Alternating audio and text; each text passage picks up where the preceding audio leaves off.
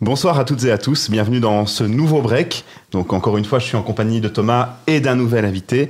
Alors dans cette émission, on a eu l'occasion de recevoir euh, ben, des invités avec qui on a pu parler de politique, euh, d'actualité, de, de, de tout ce qui se passait au niveau de la ville de Charleroi. Et aujourd'hui, on va parler de cinéma, Thomas. De cinéma, bonjour à tous, bienvenue.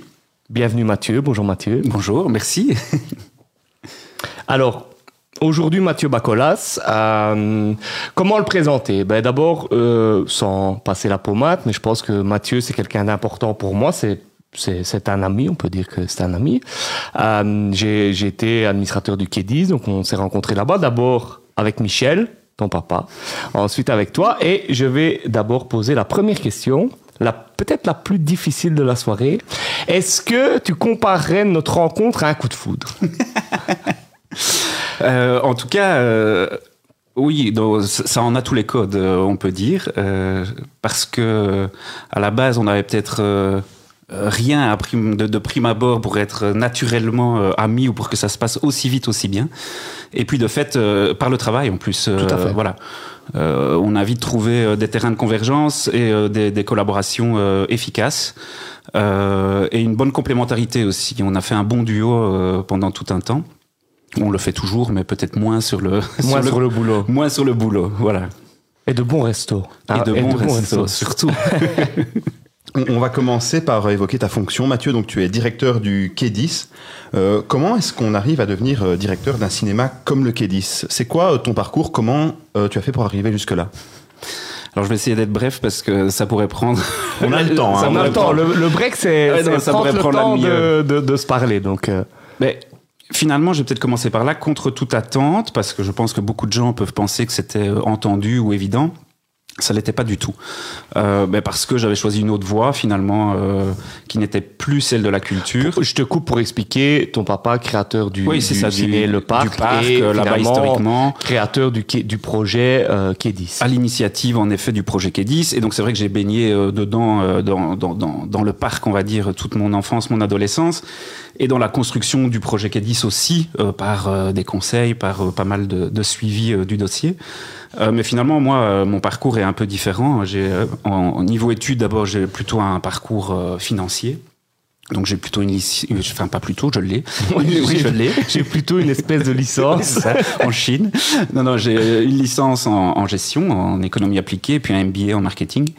Et dix ans après, j'ai refait une année d'études en gestion hospitalière. Donc euh, voilà. en lien avec le Quai 10, là, je Tout à fait. Oui, ça, ça m'aide bien au quotidien. non, et puis voilà, un parcours finalement qui s'est fait. À la sortie de mes études, j'étais assez frustré. Je trouvais que c'était très théorique, ça manquait de pratique. Et donc j'ai fait pas mal de- d'expériences euh, à gauche, à droite, dans, dans l'optique d'aller chercher des compétences. Et mon objectif, c'était plutôt, après dix ans de boulot, de, de réussir à pouvoir occuper des fonctions euh, managériales, on va dire, donc de, de cadre, de direction. Mhm. Et c'est vrai que si je dois prendre mon CV, les deux grands secteurs dans lesquels j'ai bossé, c'était la culture et la santé. Toujours le service à la personne, ça on va dire que c'est le, le, le- la ligne la ligne de conduite, on va dire. Et, et de fil en aiguille, oui, voilà, par le parcours, par les expériences, par les contacts, euh, je me suis retrouvé finalement, euh, ben, parce qu'il y a eu euh, un appel à candidature à la direction du Quai 10 euh, un peu avant l'ouverture, à me dire ben, pourquoi pas. Pourquoi pas essayer d'y aller Pourquoi pas pousser la porte Euh, Et puis finalement, je m'y suis retrouvé. Et donc voilà, c'est un peu comme ça que je suis là. euh, Combien d'années maintenant que tu es là? Six ans. Six ans déjà. Ouais, déjà. Déjà, déjà. Et pour ceux, parce que il y a certaines personnes qui nous écoutent qui ne sont pas de Charleroi euh, également, c'est quoi le Quai 10 Comment, comment est-ce que tu définirais le Quai 10 C'est quoi sa particularité? Parce que ce n'est pas que un cinéma, c'est un cinéma particulier dans le bon Mhm. sens du terme. Donc co- comment tu le définirais? Si, si je dois le définir, j'ai envie de dire qu'avant tout et avant ces missions culturelles, on veut en faire un lieu de vie. Ça, c'est Ouais. vraiment important. Un lieu de vie pour le quartier, pour la ville, pour la ville basse. Euh, donc, euh, C'est ah, un des premiers lieux C'est- finalement de la ville basse qui, qui dans, dans la nouvelle dans la nouvelle mouture de la c'est ville. le premier en fait. C'est hein. premier. On a ouvert euh, juste avant l'atelier euh, de la manufacture. On a ouvert Ouais. avant Rive Gauche. Donc en 2016, fin 2016, quand on a ouvert les salles de cinéma, on était entouré de, de barrières Eras. Les barrières Eras sont revenues maintenant, mais euh, voilà, c'est pour un mieux, donc euh, on l'espère. Euh, donc le Quai 10, avant tout un lieu de vie. Et qu'est-ce qu'on y fait? Donc du cinéma, en effet. Alors du cinéma euh, euh, RSC, euh, comme, peu importe comment on l'appelle, j'aime pas trop la dénomination RSC parce que je trouve que c'est très euh, Réducteur. réducteur, Euh, parce qu'aussi très familial finalement. Euh, on a aussi vraiment une cible très famille, très jeune public et on travaille beaucoup là-dessus. Une partie du, du projet très importante qui est le jeu vidéo. Euh, qui nous permet vraiment de nous positionner sur ce segment familial, qui est pour moi le segment sur lequel on a la, la, la possibilité de croissance la plus large. Et donc moi, mon, ça. mon ambition et mon positionnement, c'est de faire du Quai-10 un lieu de culture avant tout, mais un lieu de vie où on peut venir passer finalement une demi-journée, voire une journée en famille, euh, en venant euh, deux heures à l'espace jeux vidéo, deux heures dans une salle de cinéma, et puis peut-être en mangeant un bout, en buvant un verre à la brasserie entre les deux. Donc c'est vraiment ça euh, qui est important pour nous. Alors, on va pas en parler trop longtemps dans ce break, mais bon, on a quand même vécu deux années particulières. Comment est-ce qu'on vit des, années de pandémie, de crise sanitaire, quand on doit gérer un cinéma qui est un lieu de vie, qui finalement, quand la vie, comment est-ce qu'on on se fait survivre lieu, un lieu de vie quand la vie s'arrête C'est extrêmement compliqué, d'autant qu'on est, euh, on est un opérateur culturel avec un statut un peu particulier. C'est qu'on est plus, je vais dire, un entrepreneur culturel qu'un opérateur culturel, dans le sens où chez nous, on a 60% de recettes propres pour 40% de subsides. Et donc, je commence toujours par là. C'est que par rapport à tous les entrepreneurs, les privés, les gens de l'ORECA qui n'ont pas de subsides, je n'ose pas me plaindre, ou je ne peux même pas me plaindre, parce que nous, on avait au moins ces aides-là. Mais ça n'empêche que quand du jour au lendemain, vous avez 60% de vos rentrées qui s'arrêtent, c'est très compliqué, d'autant qu'on est, on l'a dit, un projet, euh, on va plus dire naissant, mais qui est là, de, qui existe maintenant depuis six ans. Un jeune projet. Un jeune projet, pas de bas de laine, pas de réserve financière. Et donc, quand les rentrées s'arrêtent, c'est très compliqué. Et donc, comment finalement on a passé la vague? L'élément principal, ça a été le l'effort, euh, et le courage, ou j'ai pas assez de mots finalement pour le dire, consenti par euh, par toute l'équipe. hein. Il n'y a pas d'exception, moi compris, tout le monde. C'est qu'on s'est tous retrouvés au chômage finalement euh, pendant euh, toute la durée de la pandémie complet pendant les périodes d'arrêt et pendant les réouvertures, on a longtemps, longtemps, longtemps été au chômage euh, à mi-temps Partiel. encore. Et donc, euh, finalement, on a recommencé à travailler tous à temps plein euh, au mois de septembre, ici, 2021. D'accord, c'est ça. euh, imaginez la durée. Et donc, ben, d'abord, voilà, financièrement, c'est comme ça qu'on survit. Ça, c'est vraiment, Oui, euh, c'est ça. c'est la base. Et c'était l'essentiel. Parce qu'autant vous dire, on va C'était vital, en fait. C'était Euh, vital. ça.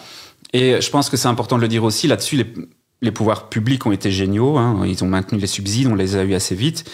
Par contre, je peux vous dire aussi que les banques, à ce moment-là, ont été, euh, je vais pas Compliquées, on va dire. mots, voilà, compliquées, Compliqué. peu solidaires ou peu soutenantes. Et donc, on a dû se débrouiller tout seul. Donc ça, c'était euh, c'était important. Puis l'autre enjeu, c'est de rester, euh, malgré le fait que le personnel soit au chômage, malgré le fait qu'on soit à l'arrêt, c'est de continuer à exister. quoi. C'est ça. on peut pas rester C'est deux ça. ans dans un lieu comme le nôtre sans euh, donner de nouvelles, sans essayer de développer des projets, sans Pas essayer tomber dans l'oubli quelque part. Exactement. Et se réinventer. Oui, se réinventer. et donc voilà, et donc se réinventer quand on n'a plus tellement d'équipes, quand on n'a pas de moyens, quand on a un plus, en plus un, un core business, on va dire que ça soit cinéma ou jeux vidéo, ou, ou l'objectif premier finalement, C'est le faire lien. sortir- Oui, c'est le Ouais. lien, et c'est de faire sortir les gens de chez eux pour venir chez nous. Et là, ben, la, la règle, c'était que les gens pouvaient plus sortir chez eux. Donc c'était assez compliqué, mais je pense que finalement on a quand même réussi à, à exister, et à occuper le terrain, et la preuve en est, c'est que le public est toujours là aujourd'hui euh, à la réouverture. Tu as senti que le public te suivait sur, euh, sur la réouverture, enfin, que le Ouais. public était de nouveau Bah, présent. Sur, sur toutes les deux années écoulées, on a vraiment eu beaucoup de soutien de tout type de sorte. hein. quand on a fait euh, des appels, finalement, on a, au tout début, on a vendu des, des abonnements solidaires, par Ouais. exemple, euh, pendant la crise. Euh, on a vendu 800 abonnements en deux mois, quoi. À 30 euros l'abonnement, euh, ça nous a permis de dégager directement 24 000 C'est ça. euros. C'est conséquent. Ça, c'est du soutien euh, très tangible. À côté de ça, ben, tout- tous les mots, tous les gestes, tous les mails, tous les coups de téléphone, tous les messages Facebook, ben, tout ça, ça a donné du, du cœur à l'ouvrage, du coup, du, Ça fait vraiment du bien. mais vraiment, vraiment. C'est ce qui a permis aussi aux gens de tenir. Et puis dans la temporalité, la, la dernière étape, ça a été notre euh, ouverture illégale ou euh, sauvage ou de désobéissance civile, peu importe comment on l'appelle. Et Tu as été final- un des premiers à sortir. Ouais. euh, à là-dessus, Charleroi, on était les premiers, et sur toute la Wallonie, on était les deuxièmes. Il faut le rendre, Wallonie-Bruxelles. C'est les Grignoux hein, qui ont Ouais, vraiment ça. lancé le mouvement.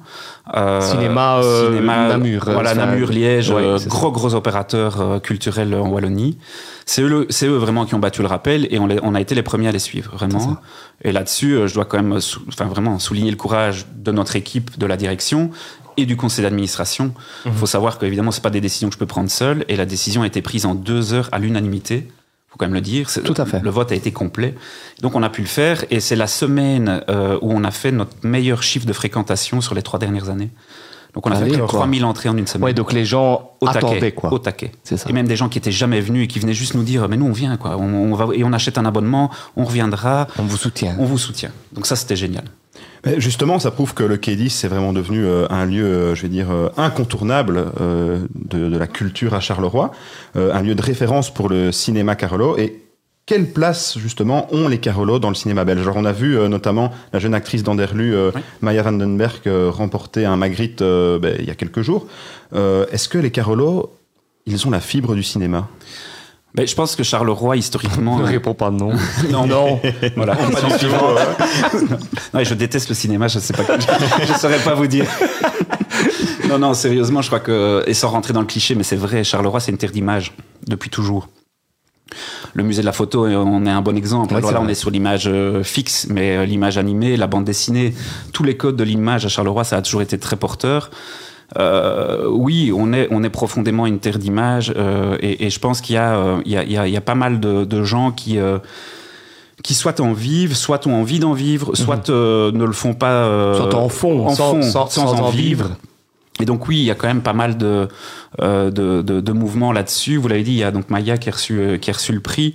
Euh, on a Pauline Benny, qui est une réalisatrice qui a déjà été primée aussi, euh, qui a fait des cours, qui a fait euh, du doc, qui fait des, des longs métrages. Euh, on, on, a- on a Nicolas Guillot qui a eu un, un César, euh, meilleur euh, court métrage. Ouais. Enfin voilà.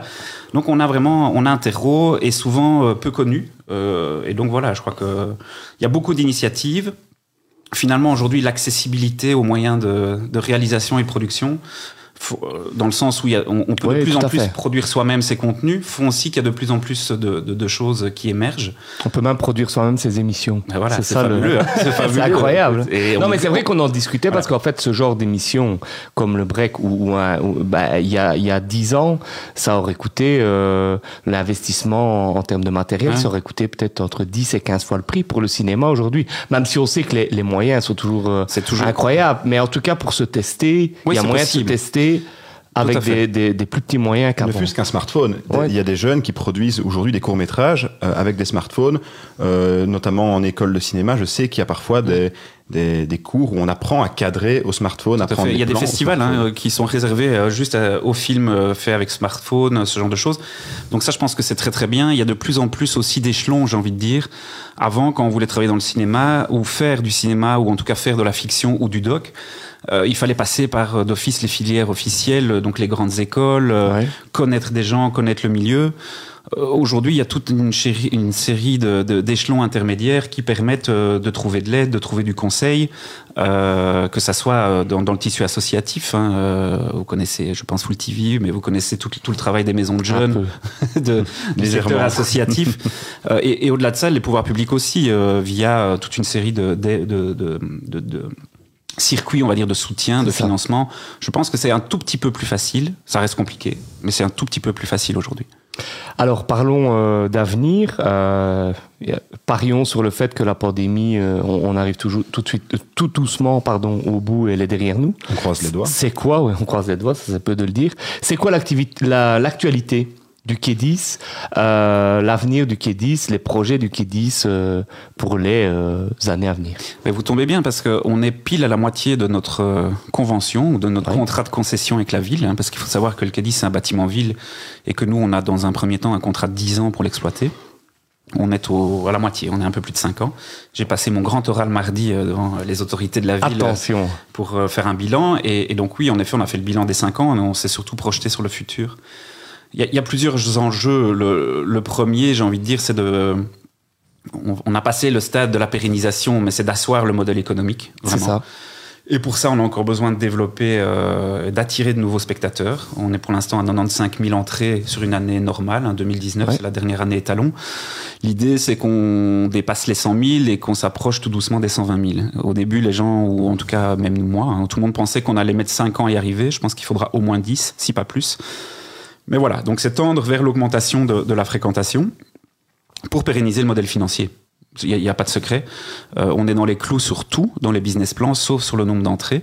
Et Dieu sait si on travaille d'arrache-pied à essayer d'attirer oui, et comme tu l'as dit dès le départ, le nombre d'entrées, ah, bien que tu sois un opérateur culturel, le nombre d'entrées est important Capital. dans ton business plan. Capital. Je veux dire, à un moment, c'est ça qui fait rentrer de l'argent dans qui le fait reste la du différence. projet. Voilà. euh, Euh, donc ça, c'est important. C'est un enjeu important. C'est continuer à attirer du nouveau public ou à faire venir plus souvent ceux qui viennent déjà. Donc ça, c'est vraiment euh, l'enjeu stratégique.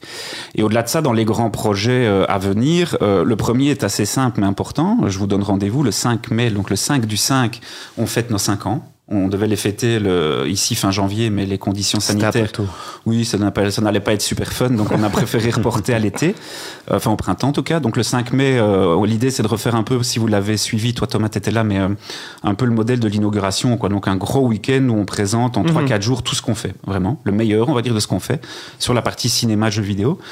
Euh, et puis on a dans, les cartons vraiment un projet de, de, festival à, à plus long terme, on espère 2023. Euh, et, euh, et ça, vous verrez ce que, ce que, ce que ça donne. Sur un thème secret. Ouais, un thème super secret. Mais, mais je pense qu'on a trouvé quelque chose qui parle, qui est euh, voilà. Donc on doit vraiment l'affiner. Donc c'est Ouais. pas nécessaire que j'en parle encore maintenant. Mais euh, et c'est pas faire un festival pour faire un festival. C'est quelque chose qui a du sens dans l'ancrage local, euh, qui a du sens par rapport à nos missions et qui a du sens par rapport à un public à la fois Carolo, mais aussi potentiellement national et international. Ah oui. Et donc c'est toujours ça, commencer pas petit, mais commencer raisonnable, mais avec déjà derrière un plan à 3-4 ans euh, de, de, de, de croissance cohérent. Quoi. Et donc on travaille euh, là-dessus pour l'instant et c'est assez euh, enthousiasmant. Plein de projets pour euh, l'avenir du Kidis. Mais oui, on on Il l'espère, on se le Il souhaite. en faut. Oui, oui, il en faut. hein. Ça, ça, ça, ça donne, ça fait du bien. Je pense que ce qui a été le plus dur dans la crise, et j'en ai pas parlé, c'était ça.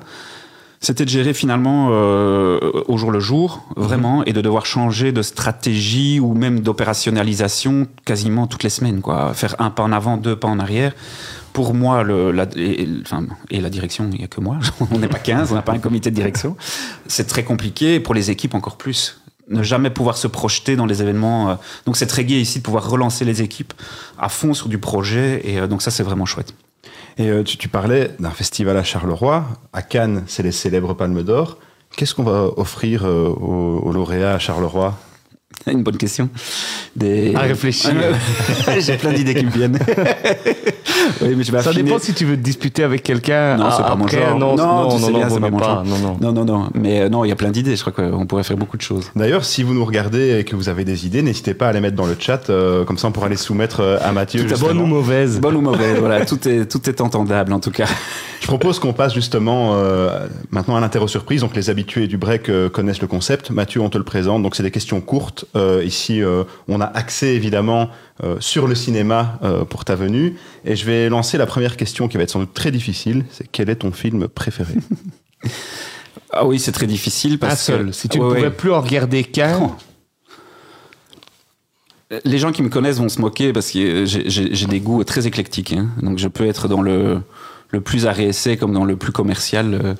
Euh, non, je vais peut-être en donner un qui est entre, enfin pas entre les deux, mais qui m'a peut-être le plus marqué euh, sur les dernières années passées au quai, parce que je trouve qu'il regroupe tout. C'est un film à la fois accessible mais vraiment magnifique.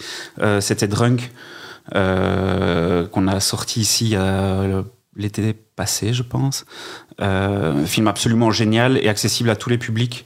C'est ce que j'aime. Moi, je suis pas. J'ai pas une vision culturelle forcément euh, élitiste ou intellectualisante tout le temps. Ça fait partie du truc. Euh, mais j'aime aussi, euh, voilà, la culture pour moi, c'est aussi euh, toucher un, un- un grand nombre. Et je trouve que ce film réalisait magnifiquement bien le grand écart.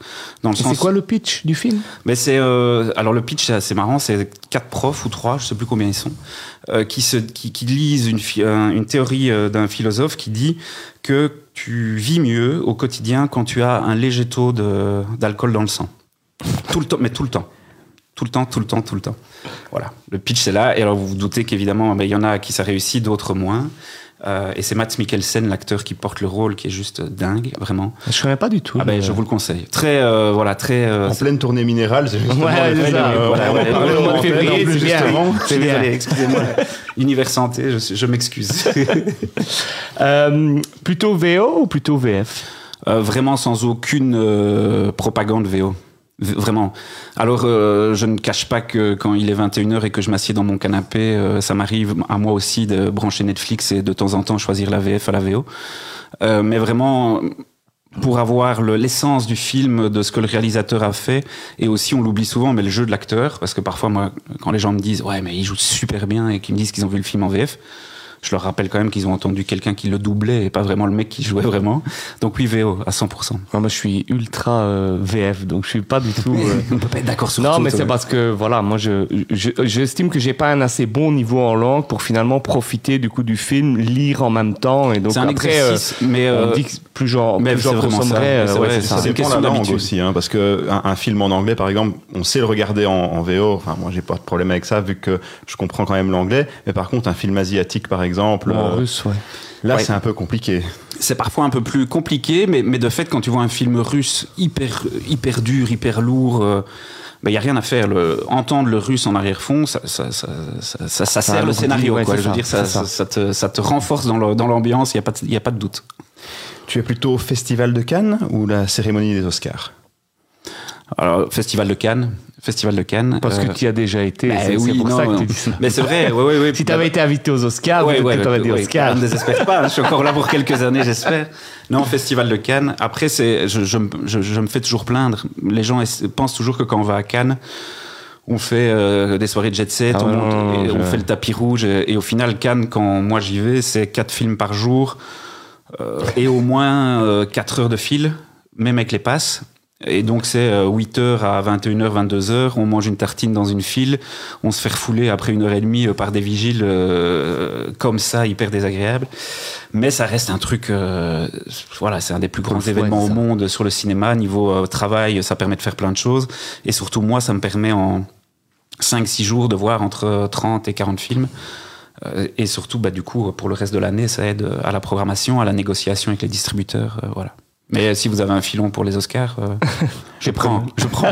Mais on va essayer d'en trouver. En tout cas, si vous nous regardez et que vous connaissez justement quelqu'un, euh, On est tous à deux poignées de main. De, voilà. Donc, euh, Alors, c'est qui, parlons maintenant euh, blockbuster, c'est qui ton super-héros préféré? Ah, c'est difficile. hein. ouais, c'est difficile. euh, Je suis assez classique, hein, moi. Je, je, je, je suis arrivé tard. euh, J'ai 40 ans, quoi. Donc, euh, je veux dire, c'est Superman. C'est très facile comme réponse, mais c'est le tout premier. hein, c'est Ah, Moi, j'aurais dit Batman, donc c'est aussi ouais, facile. Enfin, je veux dire, c'est... Euh, Aujourd'hui, ce serait Batman. Mais si je prends mon âme d'enfant, on va dire, le premier super-héros que j'ai vu à la télé et qui m'a complètement bluffé, parce que j'y croyais vraiment à 200%, j'avais très peur de la kryptonite et euh, maintenant ça va mieux, je vous rassure. Mais euh, c'était Superman. T'es plutôt film de cow-boy ou film dans l'espace? Je crois que tu me demandé où film d'Indien. non, Cowboy. Ça aurait pu, hein. Cowboy. Là aussi, c'est historique. euh, voilà, les, les, les après-midi euh, chez ma grand-mère, à regarder les, les, les westerns, les grands classiques des westerns euh, de Clint Eastwood et même d'avant. Euh, voilà. de John Wayne. Ouais, mais voilà, non, John Wayne chez moi, c'était une institution, donc oui, ouais, ouais, ouais, ouais, Cowboy. Alors, c'est quoi un mauvais film? Alors, j'ai une vraie définition pour, pour ça. Pour moi, c'est un film qui, ne suscite rien. Ni émotion, ni débat, ni discussion, ni. euh, Donc, moi, je, ça m'arrive très souvent, ça m'arrive souvent de sortir en n'ayant pas aimé un film. On diffuse des films que j'ai pas aimés. Heureusement, pas la prétention. C'est pas le- c'est pas le Non, Kédis, non, non, version, Mathieu. Bacolas, Non, en non, fait. heureusement, ce serait un peu, euh, voilà, ce serait un peu, euh, un, peu trop euh, euh, exagéré niveau narcissisme. Mais ouais, pour moi, un mauvais film, c'est ça. En fait, c'est un film dont tout le monde se fout. Enfin, tu vois, tu le c'est un truc que tu as consommé, quoi. Tu l'as regardé. Tu l'aurais vu ou pas vu, ça change rien à ta vie. Et alors, je dis pas que tous les films doivent te bouleverser, mais même quand tu le regardes à deux dans un canapé ou même tout seul, bah, ce que je trouve sympa, c'est quand t'éteins, tu te dis, euh, ouais, enfin, j'ai aimé ou j'ai pas aimé, mais il s'est passé un truc, quoi. Euh, quelque chose où il s'est rien passé, pour moi, ça n'a pas de sens. C'est marrant parce qu'en antenne, on se disait tout à l'heure avec Thomas, un mauvais film, en fait, c'est un nanar.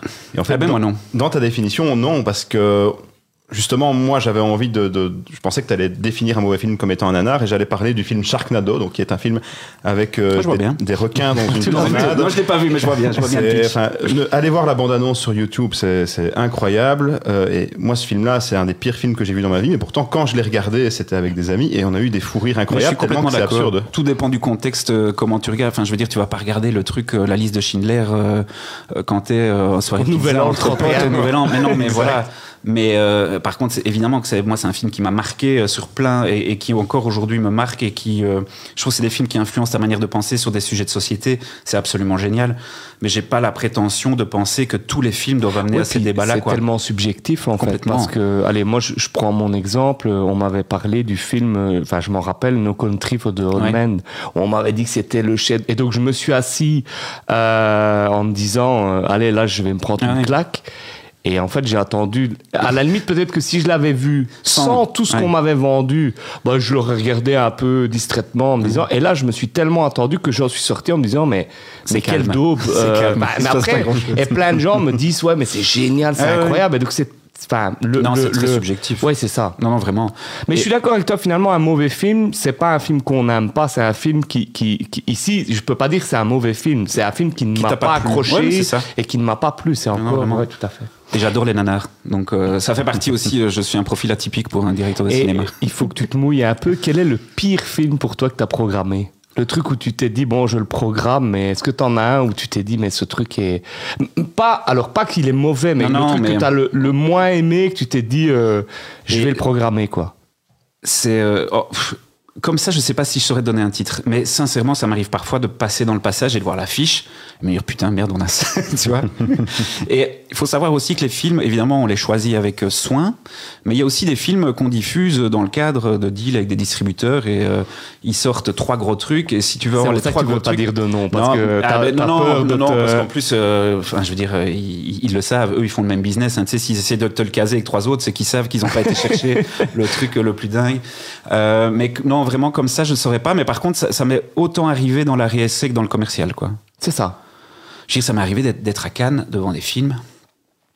Et alors à Cannes, moi, je- je- enfin, j'ai encore euh, l'éducation de mes parents qui est, tu vois, très poli, tu sors pas, quoi. Et là-bas, euh, la moitié de la salle sort après 20 minutes, t'as ah ouais. 400 personnes ah qui ouais. se lèvent, quoi. Ah oui, ouais, parce qu'ils voient le plus de films possible. Donc, moi, je donne toujours une chance. Je me dis, c'est peut-être dans la dernière demi-heure.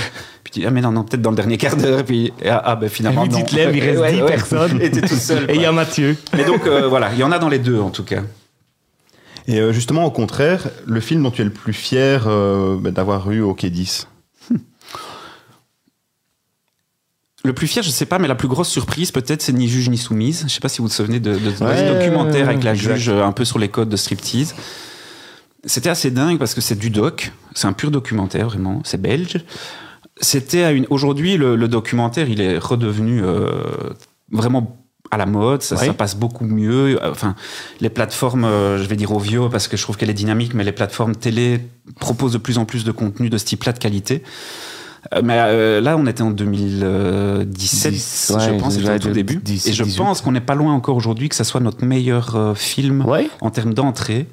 Ce film a soulevé euh, vraiment plein plein de gens et c'est ce que je disais tout à l'heure, c'est un vrai film pas dire euh, ouais sociétal presque parce que euh, au niveau débat ça n'arrêtait pas. Il y a eu des, des euh, euh, toujours des choses sous contrôle, mais il y a eu des disputes dans la salle entre spectateurs, mais alors qu'il n'y avait pas d'animateur ni de débat quoi. À ce point-là, quoi. Ouais, ouais, on a des expériences où il y a des gens, parce qu'il y a des gens qui riaient à des moments dramatiques et d'autres qui disaient mais enfin vous n'avez pas de cœur et les autres qui disent Mais si, non, nous c'est notre quotidien. Enfin, et donc voilà, moi j'adore ça quoi. C'est vraiment le genre de choses Interpellant. interpellant et, et, et c'est pas euh, t'es pas dans la facilité. Je pourrais te dire euh, Joker euh, qui a fait euh, qui, a, qui a fait un carton, qui est un film qui, qui, qui fait l'unanimité chez tout le monde. Super bon film qui, qui, qui, qui réunit euh, les cinéphiles et les, les amateurs de cinéma plus commercial. Euh, on est sur des codes très Oui, connus. tout à fait. Mais le film est dingue, il est magnifique, on a fait des super. Mais voilà, ça c'est facile quelque part. Ouais, je comprends tu avec toute la machine euh, d'Hollywood, Ouais, t'arrives avec une, une ouais, pub derrière, une critique de dingue, tandis que sur des choses comme ça, parfois on a des surprises et on se dit waouh, génial quoi. Et ça finalement, c'est un peu aussi l'essence de notre boulot. On peut pas avoir que des films comme ça, mais quand on, quand, on, y, quand on y arrive de temps en temps, ben, c'est vraiment euh, la satisfaction de faire notre métier quoi. Alors moi j'avais une question parce que c'est vrai que bah, aujourd'hui les séries prennent de plus en plus d'espace et finalement il y a des séries qui se font avec euh, quasi des budgets de Ah oui, films voire plus. euh, par épisode. Comment ça se fait que le cinéma finalement ne s'est pas encore empa- le cinéma je vais dire le lieu ne s'est pas encore emparé euh, des séries? Est-ce qu'il y aurait pas un public je pense à Game of Thrones ou je pense à des Peaky Blinders ou des choses comme ça qui sont visuellement Tout aussi- ouais, ouais, et tout aussi euh, Parce qu'on fait des marathons, par exemple, avec des, des, des films comme Harry Potter. ouais ou le Ouais. Seigneur des Anneaux des choses comme Ah, ça je suis sûr Comment qu'on fait ça un marathon Game of Thrones demain, on est pas loin d'être complet euh, pendant une semaine. Euh, c'est surtout pour une question de droit, Oui. euh, vraiment, parce que bien souvent ces séries-là, en tout cas, donc les, les séries dont tu parles et qui de fait, euh, on se dit tous, waouh, ce serait génial de les voir en salle. Oui, parce que Hélène et les garçons, ça serait moins. Ah, on peut le faire, plus belle hein, mais, euh, voilà. mais ce serait moins, ouais, ce serait moins dans notre core business, on va dire. Euh, c'est les droits, toujours la question des droits, parce que tu dois très vite remonter vers euh, genre HBO, ou, ce, ce genre de studio. Et c'est plus difficile de travailler Ouais, avec des séries qu'avec des films. Au fait. niveau de vraiment de, de- de l'autorisation de diffusion et de l'achat de droits. Euh, alors, on l'a déjà fait, mais sur évidemment des, des séries belges avec la RTBF, et ça a bien marché. On avait diffusé des épisodes de La Trêve, je pense. Oui. Euh, et je leur ai déjà lancé l'appel du pied, je, le- je le relance ici, mais vous savez que la série Trentenaire va être euh, euh, tournée pardon, À euh, Charleroi. Et donc là, je trouverais ça génial. Et on a déjà glissé le mot à la, à la production. Ils l'ont entendu et on verra. C'est dans très longtemps. Mais là, par exemple, je, trouve que ça aurait tout son sens. Ouais, c'est dans très longtemps, mais le tournage commence en mars. Voilà, hein, donc, on, est, on est dans un on, truc. on est déjà dans le euh, timing. Nous, on s'est hein. positionné là-dessus de se dire, mais ce serait super de pouvoir diffuser euh, la veille ou même euh, le jour même ou euh, enfin voilà, trouver une espèce Bah, le jour où il sort sur Ovio, entre Voilà. guillemets, tu peux, de tu pouvoir- peux aller de le voir. euh, diffuser chez nous. je suis sûr que ça serait très chouette pour notre public et un chouette buzz, un chouette, un chouette buzz pour eux quoi. Et en restant dans les séries, justement, toi, t'es plutôt euh, Netflix ou Amazon Prime dans l'offre de séries Alors ça va être très euh, très vite. euh, la question est vite répondue. Euh, je vais dire euh, Netflix parce que je t'avoue que je n'ai je n'ai pas Amazon Prime Voilà. et donc euh, plutôt Netflix, mais euh, mais je reste euh, ouais je je reste aussi un consommateur de séries parce que je pense que ça fait aussi. Enfin voilà, comme tu le disais au niveau qualitatif. Qu'est-ce que tu conseilles? C'est quoi la dernière série que tu conseilles euh, Qu'est-ce que Euh, ben, la dernière c'est un ta peu dernière compliqué pour euh, l'instant. claque euh, ou quelque chose où tu t'es dit ouais ça j'aime vraiment bien, je le conseille. Euh, faut que je réfléchisse, hein, parce que je. Euh, alors, à nouveau, on est dans du belge et du flamand, mais Undercover, que j'ai regardé sur Netflix il y a pas longtemps, sur les, les- le, le, le, le mifieux, c'est vraiment le cas de le dire, le milieu de la mafia euh, flamande dans Écoute, l'Imbo. J'ai hésité à le mettre euh, avant-hier. Ben écoute, euh, ça vaut la peine de s'accrocher un peu. C'est le début et tu restes dans la Flandre, hein, quoi. Donc t'es pas t'es pas à Beverly Hills, mais euh, les personnages sont hyper travaillés. C'est très euh, très dur et très, euh, je pense, réaliste, très proche de- d'une certaine réalité. Ah ben.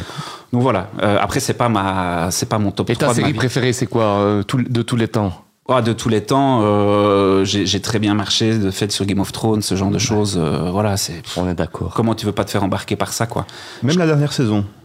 Ouais, je crois que comme tout le monde, on a tous été déçus par la dernière saison, mais je crois qu'il y avait aussi une frustration liée au fait que c'était la dernière et qu'on s'est tous dit, mais ils auraient pu en faire trois correctes plutôt qu'une Ouais, qui n'avait pas. euh, avait pas beaucoup. Ils ont de- trop concentré, en Ouais, fait. Parce qu'ils auraient pu faire plus d'épisodes pour euh, un peu étaler le. Donc, le je crois qu'il y avait cette storytelling. frustration-là, et je- après, je peux comprendre à un moment qu'on- qu'il faut s'arrêter, hein, parce que sinon, on, on fait 15 ans. Mais ça reste, euh, je pense que je pourrais me la refaire en intégrale euh, maintenant. euh, sans- Ok 10. Ouais, ok 10. Si, j'ai- si vous me Après, on n'est les pas droits. obligé d'avoir les droits si on non, le fait juste pour jamais. nous. Ou non, jamais. de toute façon, les, les droits, on les paye jamais, nous. si on l'a fait juste pour nous, c'est bon. si on ferme la porte à clé. voilà. Les gens me le demandent ça souvent. Est-ce que tu te fais des soirées euh, ou des séances privées? Je l'ai jamais fait. Voilà, je, je pourrais, mais euh, on a, on a jamais fait. On n'a jamais fermé la porte à clé et on n'a jamais diffusé autre chose que, que, que nos films et que ce pourquoi on avait les droits. Dans les films, il y a aussi euh, la musique qui joue un rôle hyper important. C'est quoi ta musique de film préférée? L'exorciste.